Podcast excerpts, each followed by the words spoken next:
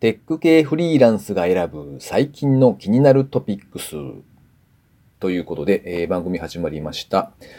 名古屋でフリーのエンジニアとして働いております。S と申します。この番組はですね、フリーランスのエンジニアである僕が最近気になった記事だとかニュースなんかをサクッと短く紹介していく番組となっております。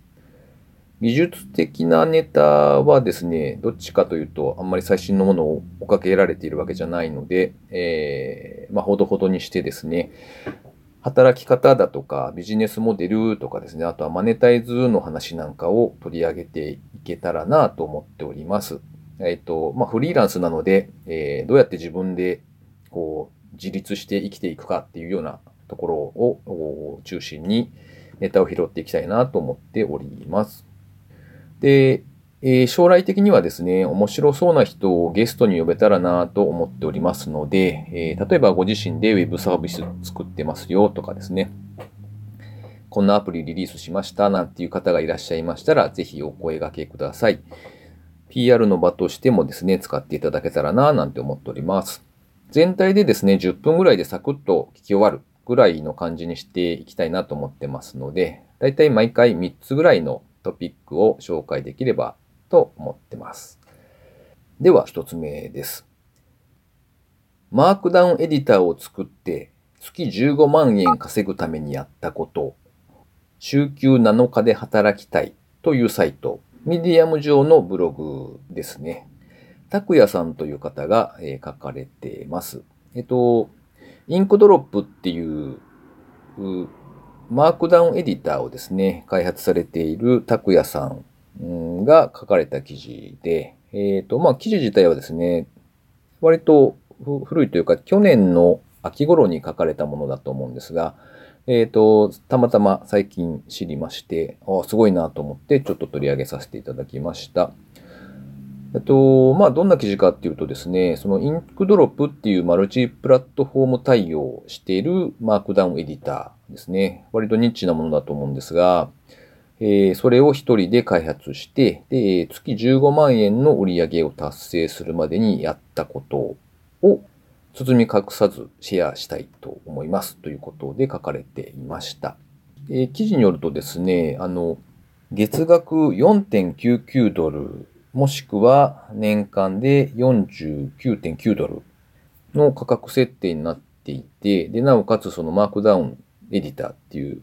そこまでメジャーではないジャンルだと思うんですよね。それで、その価格設定で、なおかつ、ちゃんとユーザーを、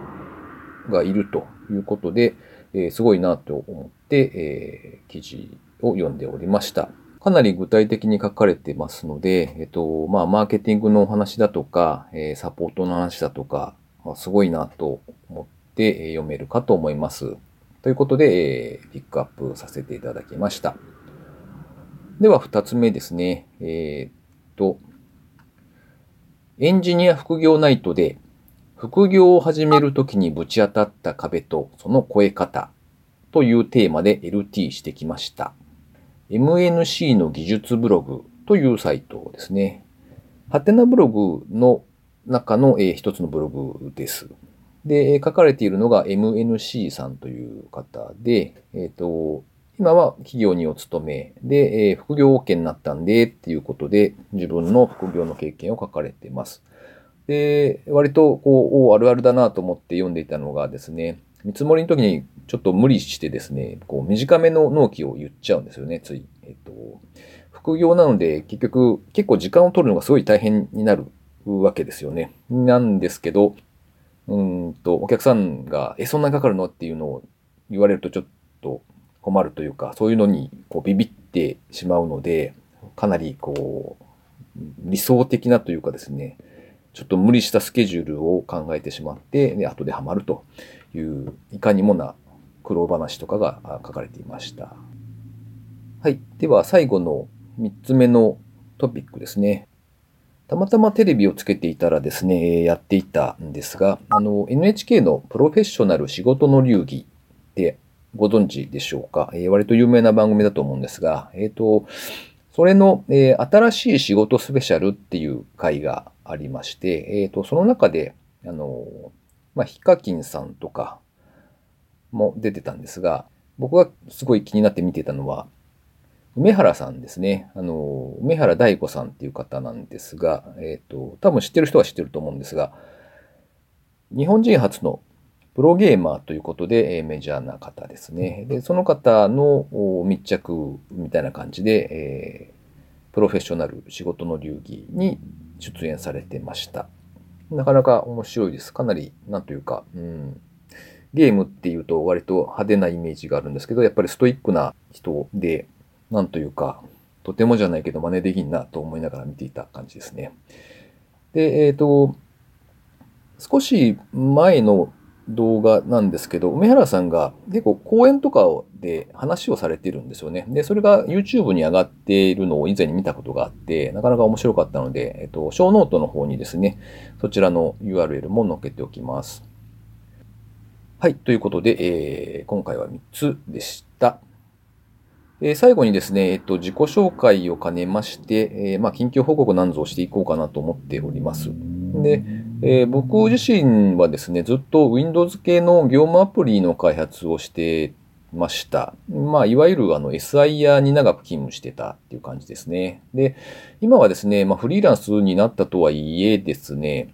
よくあるパターンで、まあ、エージェントさんと呼ばれる方から仕事が来て、まあ、いわゆるマッチングしてもらってですね、結局のところは客先常駐ということで、まあ、フリーな感じではないんですよね。で、えー、まあ、これをずっと繰り返していっても、結局のところは、えー、エージェントさんに完全に依存するっていうことがずっと続いちゃうので、自分で何かしらこうサービスだとかを作って、きちんとマネタイズをして自立していきたいなということを考えながら今いろいろとやっている最中ですね。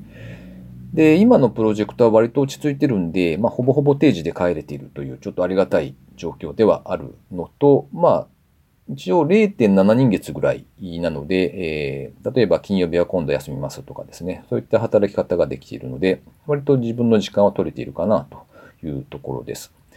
なんですが、えっ、ー、と、たまにですね、こう燃え、燃え盛ってるプロジェクトにこう、ちょっと頼むみたいな感じで呼ばれたりするので、それがちょっとビクビクしている今日この頃ですね。あと、プライベートな話もしておきますと、えー、奥さんがいて、それから娘が2人います。で、上の子が今度高1なんですね。で、下が中2という感じです。で、僕自身は割とアニメが好きでちょくちょく見てるんですが、最近のお気に入りはと言いますと、あれですね、ダーリン・イン・ザ・フランキスでしょうかね。えっと、まあ、微妙にですね、エロい